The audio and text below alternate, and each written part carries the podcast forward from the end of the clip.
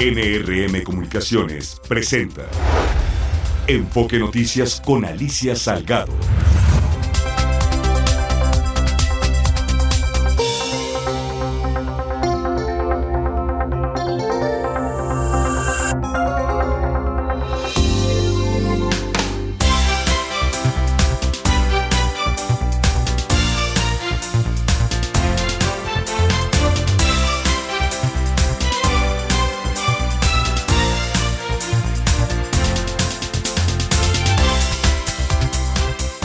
¿Qué tal? ¿Cómo estás? Qué gusto de saludarte de nueva cuenta aquí en Enfoque Noticias, tu diario vespertino hablado con foco en la economía, en las finanzas y mm, en eh, pues la política y los negocios de México y por supuesto del mundo, en el chisme del mundo.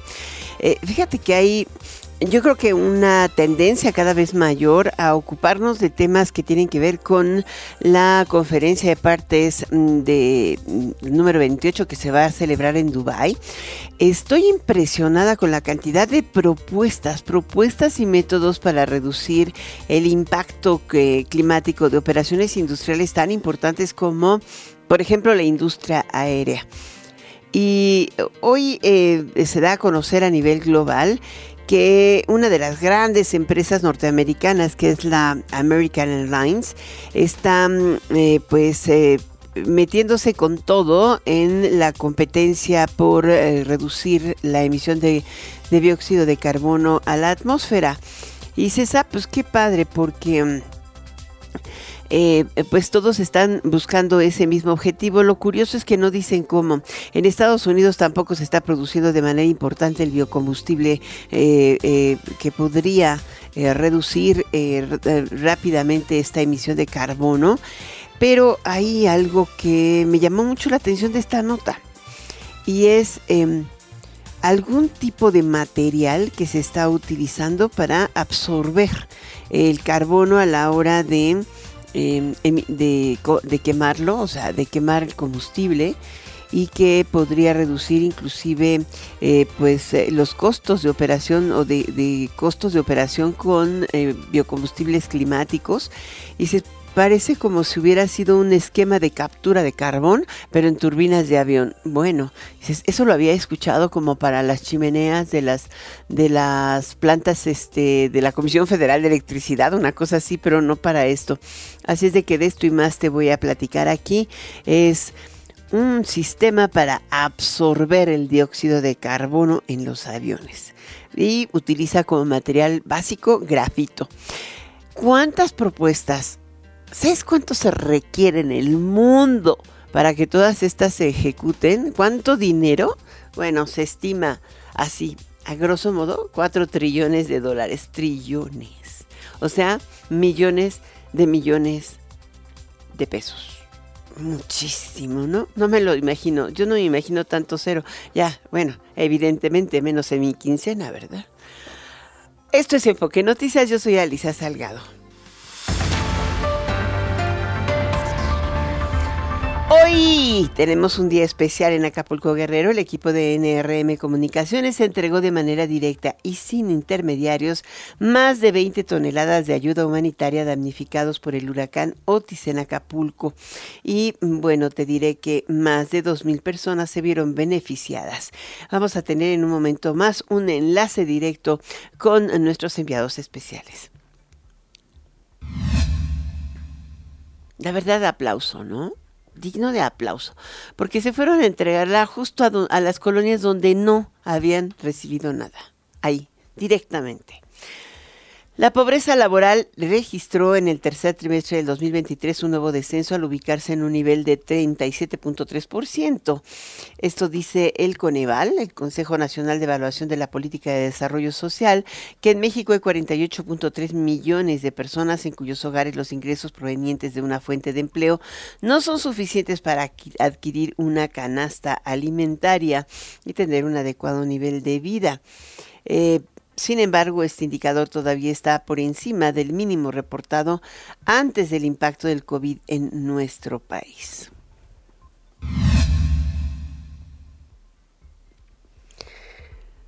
Eh, Vamos con otras notas del día que son impresionantes. Hoy le dieron a la Secretaría de la Defensa Nacional más aeropuertos, así como lo ya no es el, el eh, Aeropuerto Internacional de la Ciudad de México.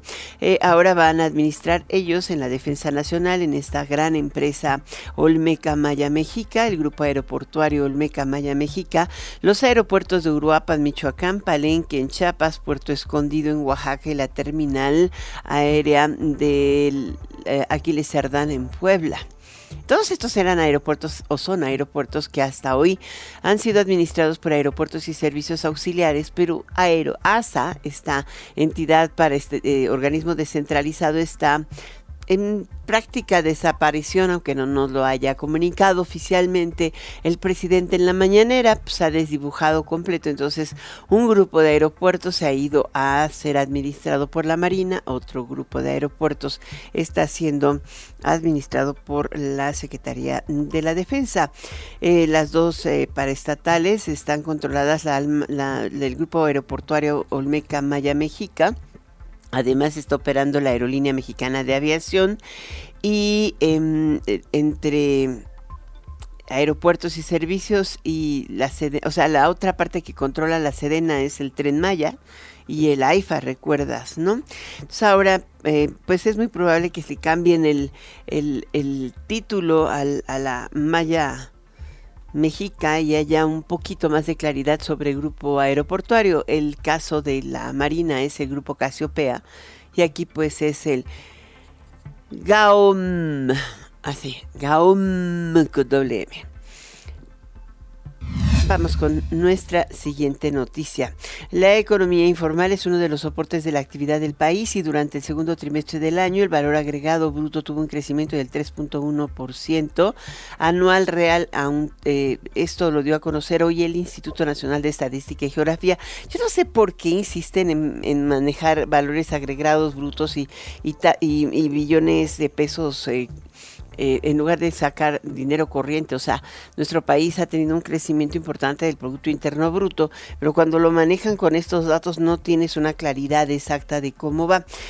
¿Sabes qué? Llamó muchísimo la atención y lo debo decir los resultados relacionados con el crecimiento en Oaxaca. O sea, Oaxaca crece 11.9% su producto estatal, eh, Zacatecas 9.3%, Durango y Guerrero 7.1%. ¿Qué los hicieron crecer de esa manera? No sé, pero ¿sabes quién fue el escándalo? Nuevo León, porque es el que el, estado de la República que mayor retroceso tuvo en la generación de valor, o sea, en la generación de su producto interno bruto y particularmente en el último trimestre, así es de que pues no le puede echar la culpa a nadie. Samuel García fue él, ¿no? El que no generó la suficiente riqueza para mantener a Nuevo León en los primeros lugares del ranking. Eh, el segundo estado más importante generador de ingreso es el Estado de México y el tercero es la Ciudad de México. Y la Ciudad de México no porque sí, sino porque aquí se registra la mayor parte de las empresas, aunque operen en otras entidades de la República. Hmm, en fin, Baja California, eh, Sonora, Nayarit son las entidades que tuvieron mayor retroceso en su Producto Interno Bruto. Al comparecer ante diputados, la secretaria de Seguridad y Protección Ciudadana, Rosa Isela Rodríguez, aseguró que se ha logrado revertir la espiral de la, violencia en el país. Sin embargo, legisladores de oposición señalaron que la percepción de inseguridad subió 62.3% en el segundo semestre de este año. Mira, eh, no hagamos un escándalo, ¿no? Pero simplemente o sea, tú dices, eh, estos resultados pueden ser o no importantes, pero hoy ahí ella eh, urgió a hacer de la extorsión un delito grave. Pues sí, la extorsión ha crecido, pero ¿de qué sirve que la hagan delito grave si las entidades encargadas de la seguridad pública son incapaces de detenerla? Grave o no, señalados o no, ¿Tú crees que la ciudadanía está dispuesta a denunciar cuando el problema fundamental está en las policías municipales y estatales? Cuando te extorsionan y vas y denuncias, ellos mismos dan los eh, te dicen no denuncies porque si no van a venir por ti y son parte de lo mismo. Y en consecuencia, pues de qué sirve que cambien y refuercen en la ley delito grave si no hacen su tarea de investigación y mucho menos de integración de las carpetas para llevarlos a la cárcel. O sea, no necesitas una ley, necesitas que cumplas con tu trabajo. ¿O no? Vámonos contigo, Sergio Perdón. ¿Qué tal Alicia? Un saludo a la audiencia de Enfoque Noticias. Hoy estuvo en San Lázaro por más de cuatro horas la secretaria de Seguridad y Protección Ciudadana, Rosa Isela Rodríguez. Estuvo en comparecencia con diputados con motivo de la glosa del quinto informe de gobierno. La funcionaria, entre protestas de los opositores, señaló que preocupa más a la gente los baches, la falta de agua y el alumbrado público que la inseguridad. La inseguridad se fue ya al cuarto sitio, afirmó Rosa Isela Rodríguez. En primer lugar, le importan los baches en calles y avenidas. En segundo lugar, de acuerdo a estas encuestas en las principales ciudades del país, de un organismo que es en el, como el INEGI, las fallas y fugas en el suministro de agua potable. En tercer lugar, el alumbrado público insuficiente. Y después, en cuarto lugar, la delincuencia, los robos, las extorsiones, los secuestros, los fraudes, etc. Nosotros estamos conscientes de esta preocupación. No abdicamos de la responsabilidad que tenemos en materia de seguridad. Y en medio de severas críticas de diputados de oposición que la acusaron a Rosa Isela de manipular las cifras sobre el grave problema de la inseguridad y que el país está convertido en un cementerio, la secretaria de Seguridad y Protección Ciudadana, Rosa Isela Rodríguez, manifestó que los grupos del crimen organizado no nacieron en este gobierno. Los grupos del crimen organizado no nacieron en estos cinco años de esta administración. Nacieron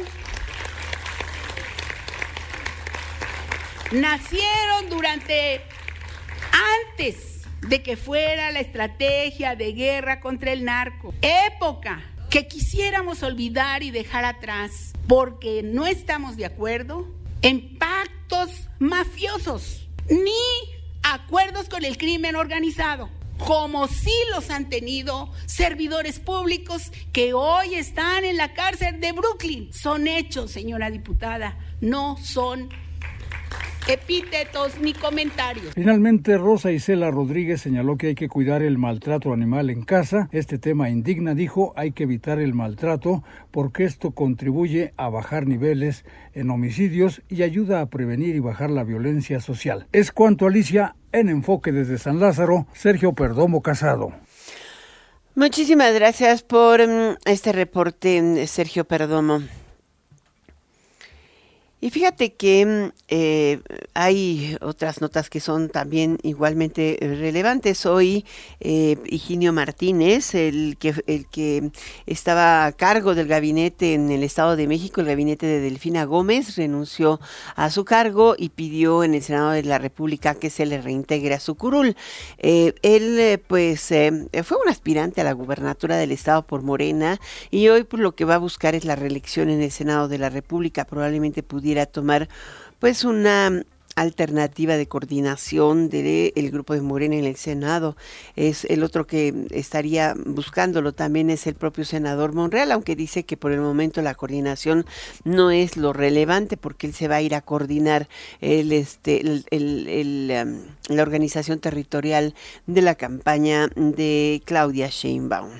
Y otro de los eh, eh, temas importantes de este día es eh, la solicitud que realizó el presidente Andrés Manuel López Obrador al Senado de la República para que militares de Estados Unidos em, puedan ingresar a, México. La solicitud pide libre tránsito a 11 militares del 23 de enero al 21 de marzo del 2024 y el presidente indica que pues se trataría de un acuerdo eh, de, o sea, la presencia de estos militares tiene por objetivo adiestrar y fortalecer las capacidades de las fuerzas especiales de la Secretaría de la Defensa Nacional em, y estarían pues eh, llegando simplemente a hacer tareas de adiestramiento. Interesante, ¿no? Es una, es una noticia relevante. Bueno, si de repente te no te piden permiso para que lleguen a desfilar en el, el 16 de septiembre, pues ahí tienes cuando menos que para que te digan que para, para adiestrar, ¿no crees? Y a propósito de, la inseguridad, hoy hubo un asalto a camioneta de valores que deja a dos muertos en Guadalajara, se mata a tres personas más, a tres periodistas, o sea, los vale, hubo balacera contra ellos en Guerrero. Y si yo pudiera decirte, o te llevaba toda la nota roja que he estado viendo en todos los periódicos, pues yo no sé cómo dice la Secretaría de Seguridad Ciudadana que no, que se acabó con la violencia. Digo, debe haber una disminución en la percepción de la violencia respecto al nivel altísimo que alcanzó en el 2019, que era de 78.9, hoy está en 74.6. Pero, pues yo creo que les está faltando mucho porque, porque sigue siendo un reto, ¿no? Ahí está, es un reto. Tenemos a Óscar Rosado Jiménez, presidente de la Comisión Nacional para la Protección y Defensa de los Usuarios de Servicios Financieros. ¿Qué tal, Óscar? ¿Cómo estás? Qué gusto de saludarte. Ya, muy, muy buenas tardes, Alicia. Gusto de saludarte y a ti y en especial al auditorio. Pues hoy en, estaba viendo el, las redes sociales de la Conducef, interesante eh, las tablas que han estado ustedes eh, mostrando en relación a, al incremento de tasas de interés que, que se registra sobre todo en cuentas de ahorro en algunos, eh, en las OFIPOS. En general, las sociedades financieras populares pagan una tasa más alta que los bancos. De hecho, tienen un problema muy alto mm, para poder igual que las entidades eh, no financieras. Pero pagar una tasa alta no siempre quiere decir solvencia financiera buena. ¿Cómo distinguir en una cosa de la otra?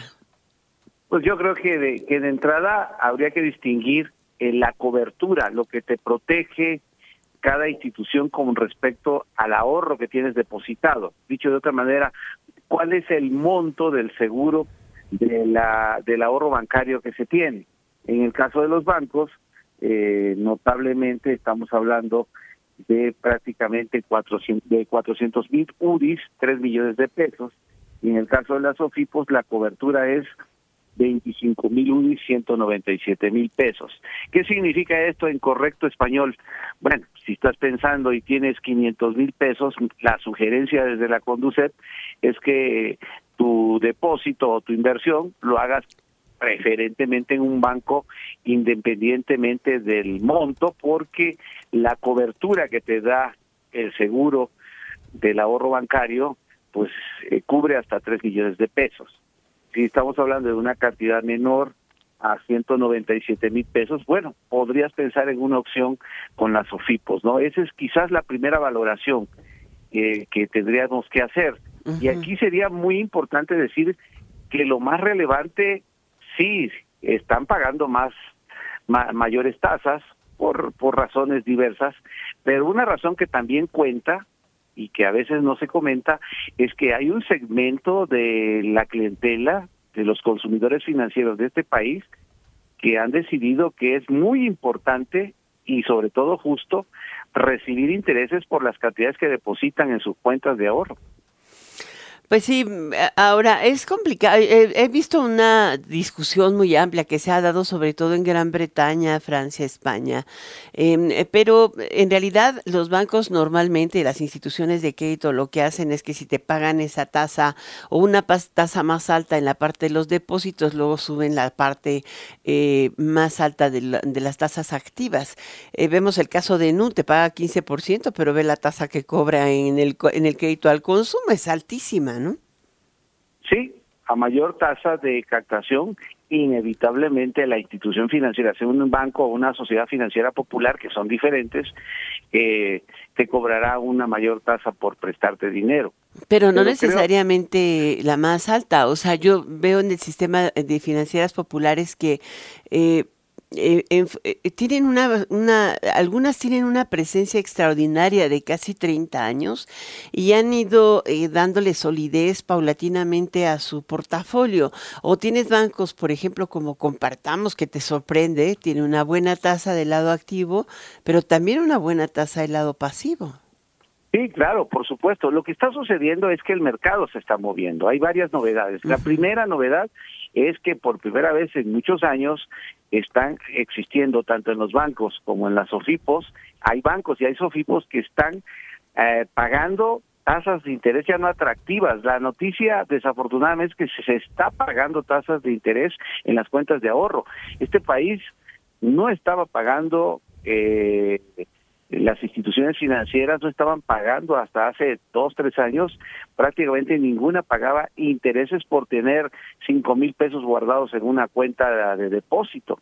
Este, ahora eso está cambiando, el mercado se está moviendo, eh, porque algunos necesitan fondeo, pero también porque hay una exigencia, una necesidad en el consumidor financiero, en la clientela de los bancos y de las OFIPOS, de recibir rendimientos. Por supuesto que también del lado del crédito, cada día más personas, especialmente las y los jóvenes, están comparando tasas y están viendo qué tarjeta de crédito les cobra menos tasa, qué tarjeta de crédito les cobra menos comisión o no les cobra comisión, qué tarjeta de crédito ofrece experiencias o productos adicionales, experiencia al cliente o algún producto adicional. Entonces, la gran novedad, y es una buena noticia, es que el mercado se mueve. Por años, eh, por lustros, el mercado en México estaba eh, pues casi dormido. Ahora, ¿tú crees que en México exista alguna intención de eh, pues de revisar como lo está haciendo el Banco Europeo, el Banco eh, de, de, este, el de Gran Bretaña, el de Londres, eh, este, un, que estuvieran en, un plan de revisar el, las tasas de los depósitos. No, yo no, yo no, yo no estoy pensando de que en México eso alguien lo esté pensando o suceda. Y si alguien lo está pensando, habría que preguntarle Estaría mal, ¿no? Porque tiene que ser y a la Comisión Nacional Bancaria.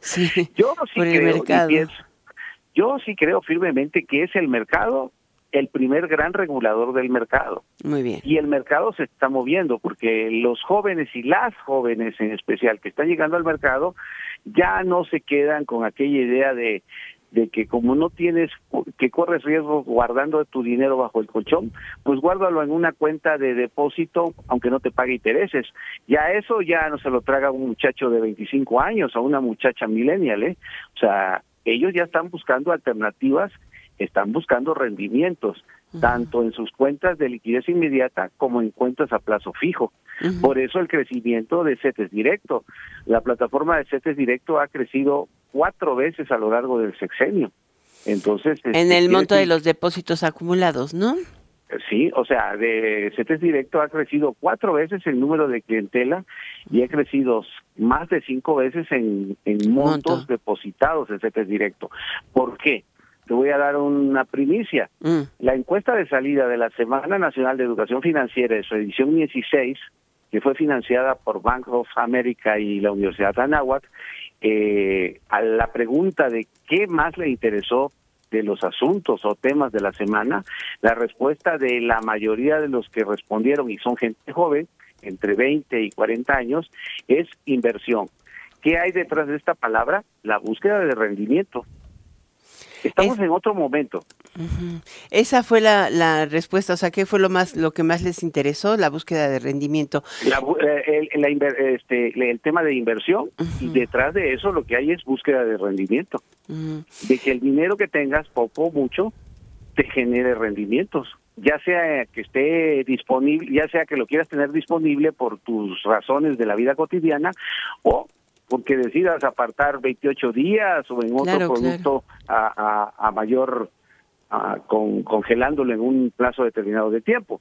Pero el mercado está cambiando y quien no entienda que el mercado está cambiando, está demandando otro tipo de productos con otro tipo de, de, ofertas, pues, pues yo creo que, que va a empezar a perder mercado, ¿no? Eh, eh, todo se está moviendo y lo más sano es que el gran regulador del mercado sea el propio mercado. En la medida de que más instituciones participen, en la medida de que haya mayor oferta, esto el consumidor financiero, o sea, el ciudadano de a pie, es el que gana. Pues sí, buscar, pero también tiene que ser el primero en seleccionar no a quien no le paga, sino a quien le paga mejor y es un banco seguro o una Sofipo segura. Muchísimas gracias, Oscar Rosado Jiménez, presidente de la Comisión Nacional para la Protección y Defensa de los Usuarios de Servicios Financieros, la Conducef, por estar en este Enfoque Noticias. Gracias, buenas tardes. Muy buenas tardes. Voy a una pequeña pausa, regreso enseguida. Enfoque Noticias con Alicia Salgado por Stereo 100, 100.1 de FM y 1000 AM. Continuamos. Hoy la mesa directiva del Senado de la República dio primera lectura al dictamen de idoneidad de la terna conformada por Berta María Alcalde Luján, Lenia Batres Guadarrama y María Elena Ríos González para ocupar un espacio en la Suprema Corte de Justicia de la Nación. Y ahí eh, Sergio Flores, el vicepresidente de la Cámara, destacó que el dictamen eh, que se publicó en la Gaceta Parlamentaria desde anoche del 27 de noviembre eh, podría, poder, podría haber sido sometido al Pleno. Todavía no lo es. Estamos a la espera de nuestro compañero para que pase, pero eh, digo, finalmente el senador mm, eh, Ricardo Monreal de Morena aseguró que no es deseable que el titular del Ejecutivo Federal designe a la ministra que habrá de sustituir a Arturo Saldívar Lelo de la REA en la Suprema Corte, pues consideró que eso sería renunciar a la responsabilidad parlamentaria. O sea, él se estaba, algunos dicen, no porque se lo dejan a AMLO, si AMLO mandó la terna, pues sí, es la terna que tiene que mandar, pero lo que está diciendo él es, pues no tenemos que esperarnos a que ocurran tres rechazos, tengamos que resolvemos, resolvámoslo aquí en el Senado y que no después del tercer rechazo sea el presidente el que tenga que designarlo. Ese es el procedimiento, esa es la realidad. Vámonos ahora directamente con eh, eh, eh bueno, lo digo porque las posibilidades del rechazo son altas, dado lo que ha expresado la oposición en el Senado de la República. Tenemos en la línea a Higinio Martínez Miranda. Él, eh, pues hoy renunció se dio a conocer que hoy renuncia como jefe de gabinete y proyectos especiales del gobierno del Estado de México que encabeza la maestra eh, Delfina Gómez y que está solicitando o solicitó su reintegración a la curul, a la curul del Senado de la República. Eh, siempre hemos entrevistado aquí a Higinio hace muchísimos años, pero en esta ocasión sí nos llamó mucho la atención porque dejó a Delfina Gómez. ¿Cómo estás, Higinio? Qué gusto de saludarte, senador. Hola, muy bien, este, gracias por la oportunidad, aquí a tus órdenes. ¿Por qué no nos cuentas por qué saliste del gobierno del Estado de México? Todo el mundo dice que no te pareció o que te peleaste con, con la maestra o que eh, hubo un problema a lo mejor con, eh, con eh, Horacio Duarte. Yo eso no lo creo, ¿sí? No, no, no, no. Yo te diría que quien no hay forma de pelearse con la maestra del final. No hay forma, la conozco de muchos años y políticamente, bueno, yo le invité a esto desde hace 12 años. No hay forma de pelearse con ella. ¿eh?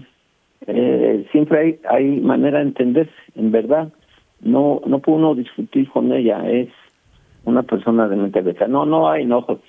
Yo quiero pensar, a ver, eh, yo fui invitado por ella, por la gobernadora del Estado de México, antes de que asumiera su cargo, para hacerme cargo de la como jefe de gabinete y proyectos especiales. Algo que platicamos y dijimos está bien ella asumió el cargo pero por cuestiones del senado mismo no pude en principio asumirlo. Después ya lo vinimos platicando y, y de manera madura de manera responsable y con la seriedad que implica eso vimos que es lo mejor que tenemos que hacer en esta etapa sí porque todo aquel funcionario de la nueva administración estatal, pues debe dedicarse exclusivamente a la administración estatal, no puede dedicarse a actividades electorales. Y recuerde, y todo el público lo sabe, que ya estamos viviendo un proceso electoral que culmina con elecciones el próximo 7 de julio. Y se eligen todos los presidentes municipales. no, no, para empezar se elige la presidenta de la República y senadores, diputados federales, y en el caso del Estado de México, alcaldes de 125 municipios y diputados locales. Entonces, coincidimos la gobernadora, la maestra Delfina Gómez, su servidor y, dos personas más, que lo mejor era dejar pendiente mi este, integración al, gabinete, así es que no renuncié al gobierno de la maestra Delfina, no asumí el cargo, lo dejamos pendiente para que me reintegre al Senado y pueda yo, sin tener problemas con el INE, que de por sí siempre tenemos dificultades con ellos, para no tener problemas legales y poder dedicar buena parte de mi tiempo a la actividad electoral, ah. en este caso. ¿Por qué? Porque ni la maestra Delfina, ni el secretario de gobierno o general de gobierno Horacio Duarte, ni todo funcionario, nadie, ni estatal federal se pueden dedicar a eso. Entonces, yo que no había entrado en el gabinete fue más fácil que ya no asumiera el cargo de jefe de gabinete, que me entregara al Senado, trabajar en Senado en los pendientes que tenemos y dedicarme a la parte electoral, en el tiempo que queda, porque el Estado de México es, clave. como sabes, es claro, es el padrón más más grande, 12 millones y medio de electores. Estamos comprometidos con la doctora Claudia van para, para ganar nosotros. Y pues como ahora hay mucha gente que se fue al gobierno del Estado, pues pocos quedan para la actividad política, que no es tan fácil, y electoral. Y bueno, pues me toca a mí hacer este trabajo. Así es que sigo trabajando. Yo sigo, lo digo públicamente porque hay que destacarlo. Este, yo sigo apoyando a la maestra Delfina, somos amigos, somos vecinos, somos oriundos del mismo Texcoco. Este, y como una prueba, ayer estuve con ella trabajando dos horas, el sábado estuve trabajando con ella unas dos, tres horas, el viernes estuvimos trabajando dos horas y en la tarde la acompañé en una gira.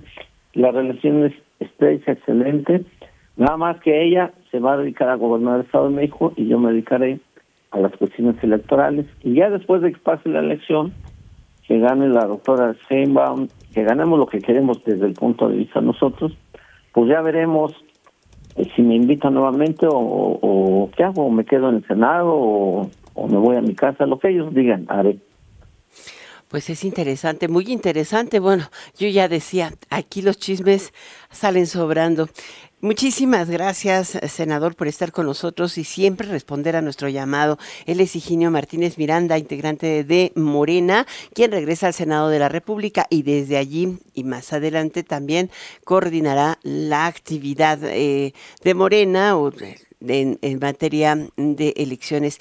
Yo, yo, yo creo que es el, no solamente es el padrón, es la estructura más importante que hoy hay que, hay que cuidar porque finalmente son, muchas posiciones, pero eh, la parte de, los, de las alcaldías, son 125 municipios y a veces siento como que el Estado de México con todo y que avanzó mucho la elección en, en, la gubernatura, sigue estando tan dividida, o sea, es muy curioso cómo de un lado están de un color y de otro otro y por el y, y, también en la en el en el Congreso pues tienen 445 diputados electos y otros 30 son designados, ¿no? De representación proporcional, si mal no recuerdo.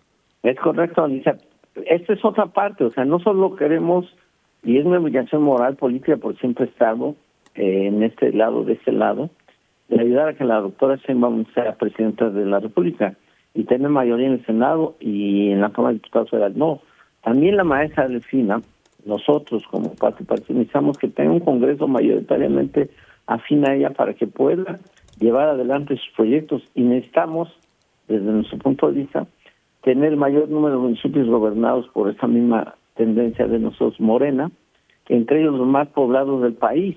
Entonces, pues sí es todavía mucho más trabajo, más complicado, ¿Y para qué todo esto? Para nada más ser mayoría, no, porque esto nos permite gobernar de mejor manera y presentar resultados pues, de manera urgente que se requieren a 18 millones de mexiquenses que habitamos el Estado de México. Y en el caso de la doctora, a casi 130 mil. Entonces, no solo es ganar por ganar, sino es para fortalecer el gobierno de la masa del FINA desde el ámbito legislativo y desde la de la vida municipal por eso la importancia de hacerme cargo yo del trabajo electoral junto con otras compañeras y compañeros en estos seis meses. Pero serás el coordinador, yo creo, ¿no? Pues eh, soy, soy quien va a ayudarle mucho a, al proyecto de Morena porque sigo y, y creo en él. Muy bien, ahí lo tiene usted, Higinio Martínez Miranda. Muchas gracias, senador. Qué gusto de saludarte. Alicia, gracias. Un gusto. Hasta pronto. Vámonos a una pequeña pausa. Yo regreso enseguida. Está usted escuchando Enfoque Noticias por Stereo 100, 100.1 de FM y 1000 AM. Regresamos con Alicia Salgado.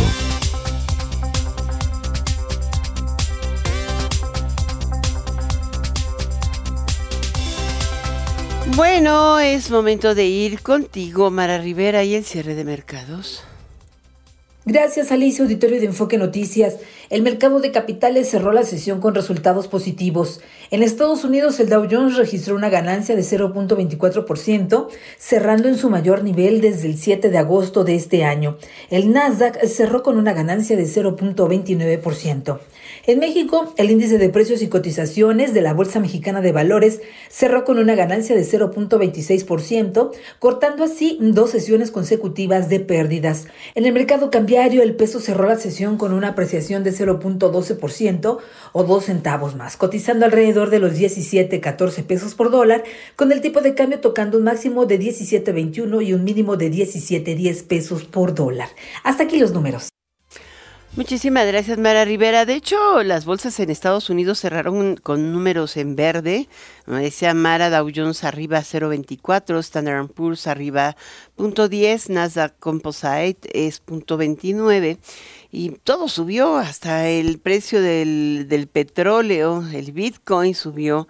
¿Y sabes por qué? Porque eh, pues hay muchísima especulación en torno a que la Reserva Federal ha terminado las subidas de tasas de interés y podría en el eh, próximo año, tan pronto como el primer trimestre, eh, iniciar la baja de la tasa, flexibilizar un poco su política monetaria.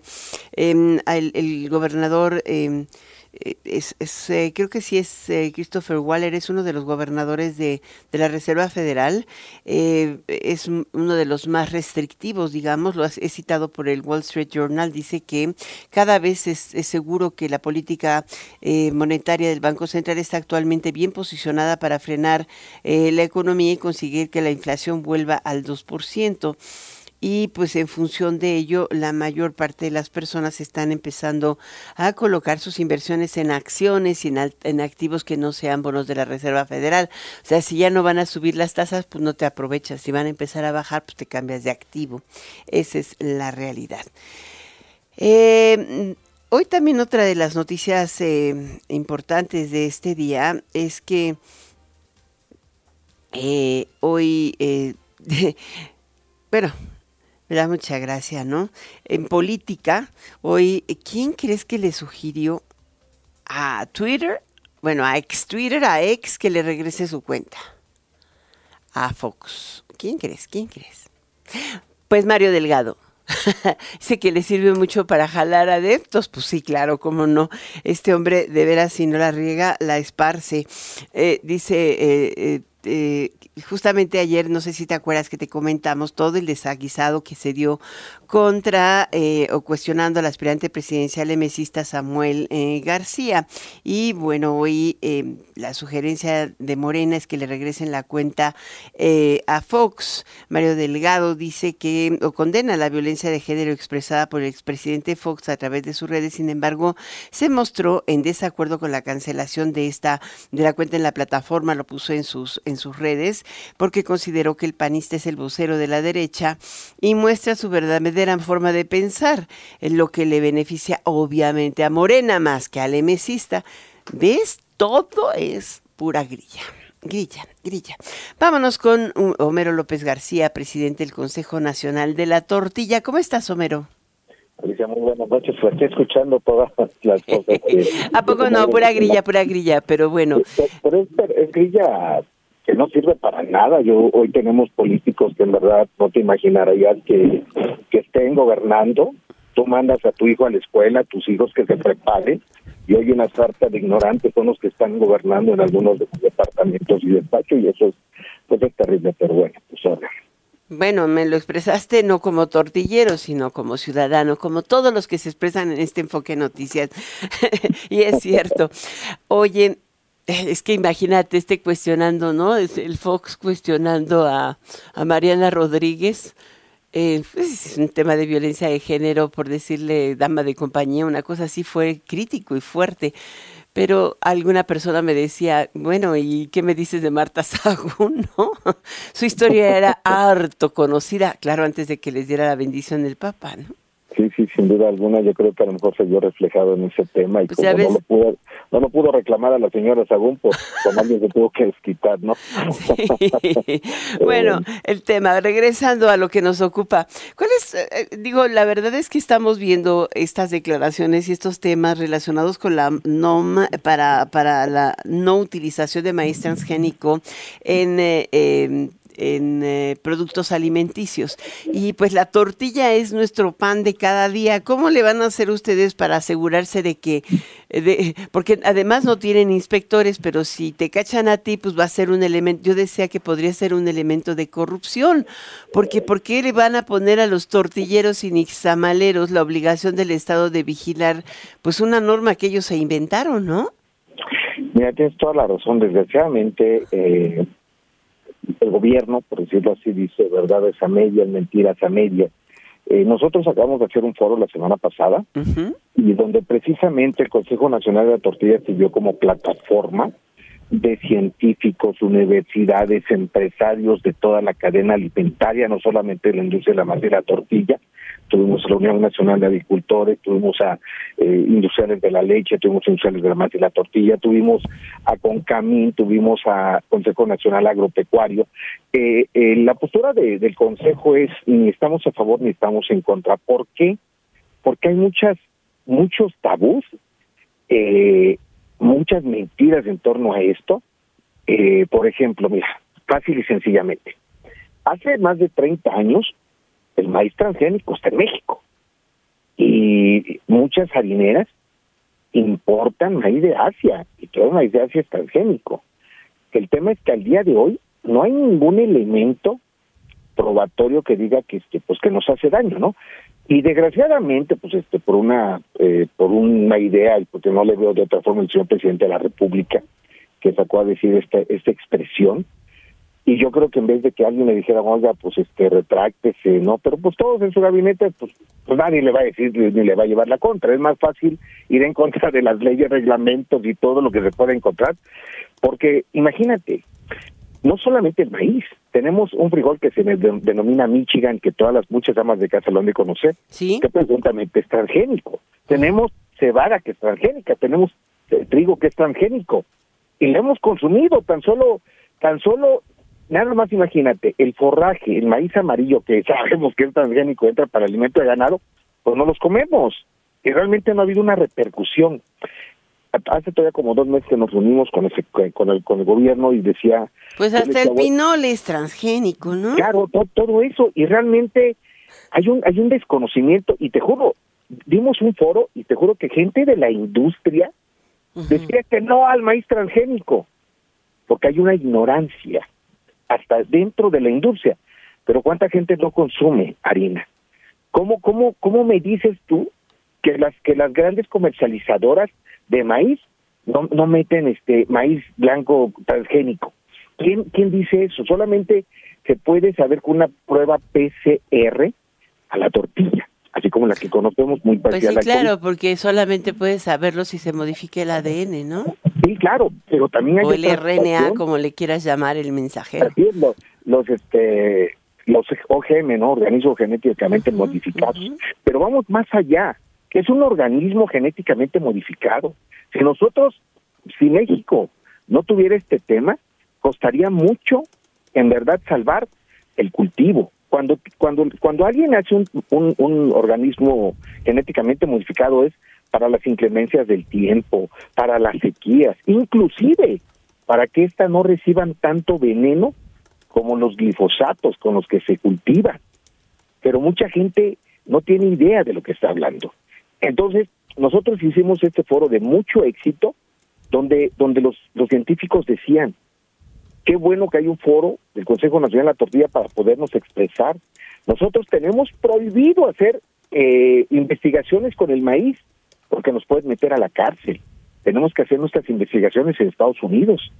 Entonces, yo sí creo que tiene que cambiar toda la política alimentaria, pero bien sustentada, bien sustentada porque es muy fácil eh, decir, oye, es que no queremos maíz transgénico, sí, pero quién, a ver, el compromiso, como tú lo señalabas, es del gobierno federal al momento de, autorizar los aranceles, los cupones, de que vigilen que no entre maíz transgénico para la alimentación. El compromiso no es de nosotros, la obligación no es de nosotros, ¿eh? Mm, pues sí, si no es de lavar las manos, si quiere lavarle las manos a otras, a otras empresas, pues está bien, pero que haga su chamba. Nosotros no, no, no, no tenemos por qué estar haciendo pruebas en el tema de maíz transgénico cuando ellos son los responsables de las importaciones de maíz que existen en México. Entonces, sí es un tema que desgraciadamente no, no se puede abordar eh, tan abiertamente. Nosotros hicimos la invitación a, a muchas secretarías, por respeto, y no, no voy a decir cuáles, pero dijeron, Homero, es que no podemos subirnos a, este tema. Entonces, yo sí creo que a los ciudadanos les falta mucha información demasiada información, Alicia, porque desgraciadamente es muy fácil. En verdad, si algo dice el señor presidente, todo mundo lo, lo, replica, pero no hay un sustento. Hoy, hoy tenemos nulas investigaciones. O sea, ¿cómo queremos nosotros sacar adelante al país cuando realmente no se están autorizadas muchas investigaciones que nos pueden servir? Ayer me da risa, porque me dio, perdón, tristeza porque platicaba con una doctora. Dice, Homero, no tenemos medicina. Existen unos carritos con todos los medicamentos posibles, pero eso es cuando vienen a hacernos auditoría para que no digan que no tenemos las medicinas. Entonces tenemos muchos temas, Alicia, que desgraciadamente nos han engañado. Como decía alguien, la política, la iglesia y la historia nos ha engañado. Entonces yo sí creo, Alicia, que tenemos que que ser más responsable en todos los sectores. Como Consejo Nacional de la Tortilla, nosotros estamos en un tema de imparcialidad. Tienen que hablar los científicos. Yo les he pedido que hagamos una, una alianza para poder trabajar en políticas públicas para, para sacar a México adelante, que no está nada bien. Todo el mundo está conforme y, y coincide en estos temas. Es triste tanto bendito dinero, malditas campañas políticas políticos que se andan despedazando para seguir en gobierno, para que no los metan a la cárcel por las corrupciones que traen. Y en verdad, es triste todo lo que está pasando en México. Los servidores públicos, diputados y senadores, muchos en plena ignorancia, no están haciendo el trabajo por el cual se les contrata. Muy, triste. Yo sí creo que México debe de abrirse a las investigaciones, tener alianzas con otros países, pero decir la verdad y la realidad. Decía un secretario de Estado que el tema de, del campo debe de hacerse desde la política y eso es un mejor, tiene que hacerse de la investigación y desde la producción. Entonces, el maíz, el tema del maíz transgénico es un tabú que desgraciadamente mucha gente lo toca, pero la mayoría está en plena ignorancia. Claro, porque tiene más de 30 años que nosotros estamos trabajando con maíz transgénicos. Pues ahí lo tiene usted, él es Homero López García, presidente del Consejo Nacional de la Tortilla. Evidentemente es muy difícil hacer lo que piden, pero ellos lo tienen que hacer, no ustedes. Muchísimas gracias por esta entrevista en Enfoque Noticias. Estoy muy agradecido con tu atención y la de tu auditorio y gracias porque ustedes son esa parte donde desmienten todas las mentiras y donde pueden llevar al ciudadano a que sea comprensible, que estudie, que indague y que investigue, porque en verdad estamos en plena ignorancia y cuando somos ignorancia somos presa fácil de la ignorancia de los políticos. Muy bien, muchísimas, gracias, Homero. A tus órdenes. Hasta luego. Vámonos a una pausa, regreso enseguida. Enfoque Noticias con Alicia Salgado por Stereo 100, 100.1 de FM y 1000 AM. Continuamos. Te comenté al principio de este programa esta decisión de American Airlines de utilizar alguna clase de materiales para absorber em, los gases de efecto invernadero que producen sus aviones, ¿no? Y que está comprando una startup en este sentido. Bueno, pues hoy en la mañana se realizó el primer vuelo transatlántico con el, em, con el combustible limpio eh, por parte de una aerolínea. No fue un vuelo comercial, pero iba ahí su dueño, Richard Branson, de Virgin Airlines. Eh, hoy voló el trayecto desde Londres hasta Nueva York y llevaba con sus dos motores en un eh, Boeing 787 equipado con motores Rolls Royce que funcionan únicamente con eh, los, el SAF, que es el combustible sostenible de aviación que puede utilizarse con, eh, como complemento del queroseno hasta en un 50% en los aviones actuales. En México podríamos llegar a tener esta oferta, quién sabe. Yo te dejo en compañía de, em, de Daniel Inurreta en Golden Hits por Stereo 100 y Radio 1000. Esto es Enfoque Noticias y mañana a las 6 en punto empezamos con el sistema. Recuerda que las notificaciones siempre te llegan y nuestras aplicaciones están siempre abiertas para ti. Muy buenas noches. Descansa, soy Alicia Salgado.